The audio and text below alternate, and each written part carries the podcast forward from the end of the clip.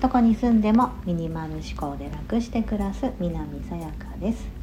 このチャンネルではアメリカに住むミニマリストの整理収納アドバイザーが3人の子育てをしながらどうやったら楽で快適な暮らしができるかをお伝えしています。今日は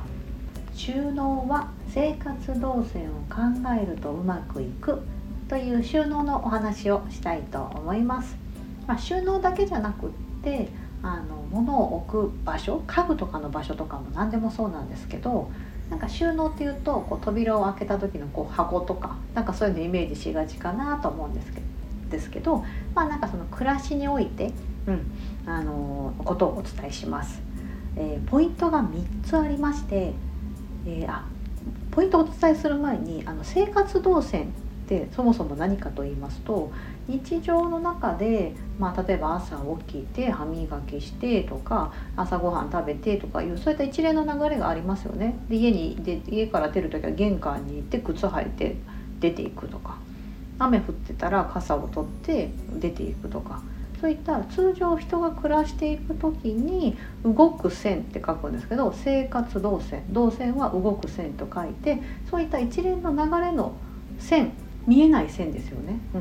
うん、にののことを指します。生活動線とは。でまあその時のポイントです、まあ、それを収納と絡めてというか、うん、あのスムーズにその生活動線ストレスなくあのスムーズに収納したりとか次の動作に移るためのあのポイントとして3つお伝えします。先に結論をお伝えしますと1つ目が使う場所の近くに置く2つ目が必要な動作の流れに沿って配置する。3つ目は聞き手を意識してみる。ちょっとお話ししていきますね。1つ目の使う場所の近くに置くです。例えばですけどあの洗面所に行って朝起きてねあの洗面台のとこに行って歯磨きとかすると思うんです。うがいしたりとか。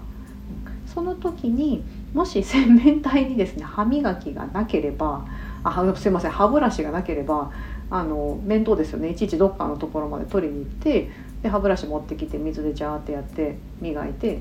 でまたそっちにしまいに行くってなったら非常に面倒面倒なんで皆さん当たり前のように洗面台のとこに歯ブラシ置いてると思うんですけど、うん、でもあのその置き場所のところ、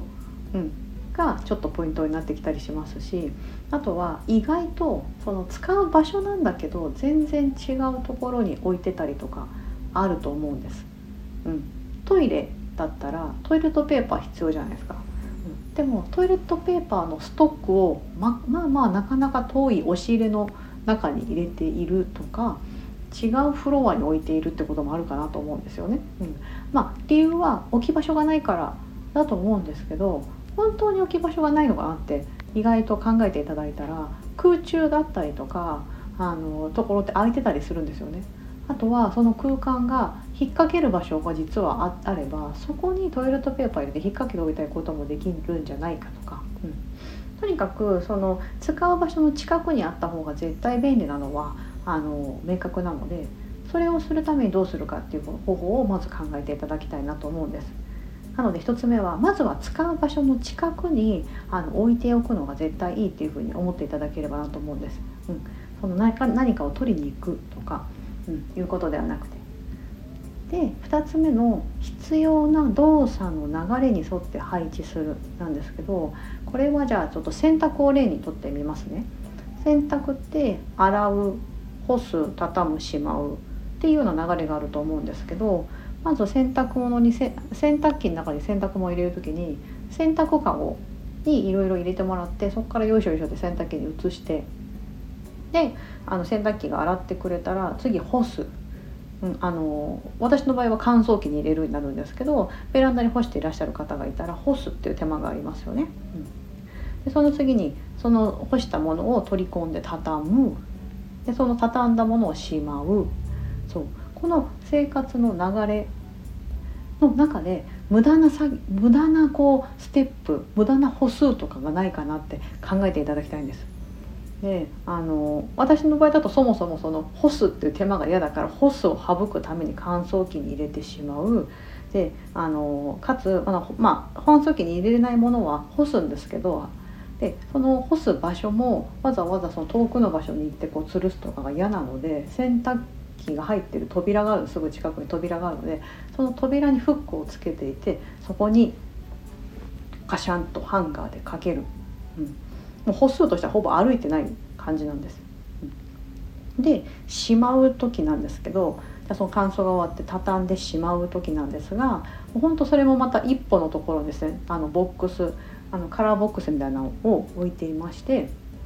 そこに下着だったりパジャマだったり、まあ、その後その近くにその洗面台があるあのバスルームがあるんですよねこちらユニットバスなのでトイレと洗面とあのバスタブが一緒になっているところなんですけどあのそこの近くがあるのでもうそこでバスルームに入る時に必要になるものパジャマと下着で玄関が近くなの靴下も置いてたりするんですけどそういったものはそこに入れる。で通常着る服だけをあのウォークインクローゼットっていうちょっとそこは場所が違うんですけどそれだけをそっちに戻持っていく、うん、っていう風にしてもうその洗濯機の周りでほとんど完結するようにしてるんです。あちなみにタオルもそうです。タオルもそこに置いてますそのボックスのところに、うん、だからそのどうやったら自分が歩かなくていいかなとか いうことをとことん考えるんですよね。とことを考えた結果あここにこの棚を置いといてそれらを入れておけばいいじゃんっていう発想になるのでそういうふうにすると、うん、だからその元の置き場をそこにするってことです。ウォークインクローゼットにその家族の分のパンツとか靴下とかを入れてないんですよね。パジャマも。うん、っていうふうにあのやることで、えーとまあ、生活動線に沿った流れに沿った配置をすることで効率化を目指す。で3つ目が利き手を意識してみるなんですが私は右利きですけど左で利きの方もいらっしゃったり、え、お箸持つ時右だけど鉛筆で書く時左とかなんかいろんなありますよね。利き手って呼ばれるものがあると思うんですがその利き手を意識して例えば観音扉の場合って両手でバッとこう右と左右手と左手を持って観音開きでバッとこう開くと思うんですが両手を使う作業って何か片手に何か持ってたり抱えてたり私だったらおちびを抱っこしてたりするとまあめあのちょっと手が塞がってしまって片手しか使えない作業あると思うんですけどあの観音開きとかの場合はもう片手で済む場所自分えだった私は結構、えーと、右がやっぱり力が強いので右でおちびを抱っこすることが多いのであえて左側のところによく使う食器あの観音開きになってる人で食器棚が。なのでそっち側にあのちょっと大きめのちょっと重たそうなものをそっちに入れておくとか。でそこだけ開ければあのことが済むようにしてるとか。っていうふうにしてたりするんです。うん、なんかそのなんとなく自分の利き手によって使いやすい場所ってあると思いますしその2つ両手を使わなくていいようにするとか片方だけ開ければそこでほとんどのことが済む。使用頻度が高いものはその開けやすいようにところに置いておいて開けにくい方は使用頻度が低いものを置く。そういったこともしていくとあの非常に収納とかもあのそそれを考えて配置するんですよね収納を。そうすると楽になっていきます。そう。だからあの収納は生活動線を考えるとうまくいく。今3つお伝えして1つ目が使う場所の近くに置く。あのこれあれとかもそうですよ例えば炊飯器の近くにしゃもじ置いておくとか、うん、あの私は炊飯器が、えーと、調理器具通常のお玉とか菜箸とか置いてる場所と離れた場所に置いてるんですね。えーと、それはしゃあの炊飯器から遠くなっちゃうからなんですよ配置的に。炊飯器ってほらコンセントの関係があるじゃないですか。うん、なのでそういう風にしていたりあのそういうこともそうですよねあのキッチンの例を取ると。なので1つ目が使う場所の近くに置く。2つ目が必要な動作の流れに沿って配置する。あの洗濯みたいなああいうステップが多いやつとかってあの改善の違いがあるかなと思います。3つ目は利き手を意識してみる。普段自分がどっちだと開けやすいかなとか。意外と開けにくい方。だったり使用頻度が同じようなものをこう散らばっておいてて結局両方の扉開けなきゃいけないとかあっちこっちの引き出し開けなきゃいけないみたいなことがなりがちかなと思うのでその自分が開ける場所、うん、手の届きやすい場所利き手の方に、えーと、偏ってあまあかつまとめて置いておくみたいな。そういったやり方も考えれますので今言った3つのポイントを意識しながらちょっと収納を考えていただくとあ意外とこっちの方が使いやすかった、うん、っていうふうに場所を動かすだけでも日頃のプチストレスが解消されるんではないかと思っております。今日はそんなお話でした。何か参考になれば幸あ幸いです。本日もお聴きいただき本当にありがとうございます。素敵な一日をお過ごしください。